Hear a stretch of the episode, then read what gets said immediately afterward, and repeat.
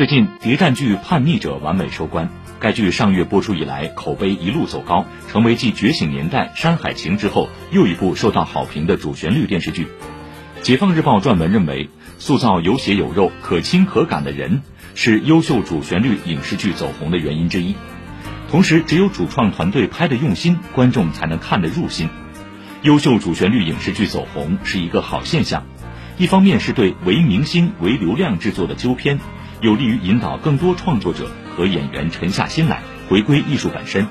另一方面，主流价值观也正在通过优秀主旋律作品，在年轻观众身上得到传承和弘扬。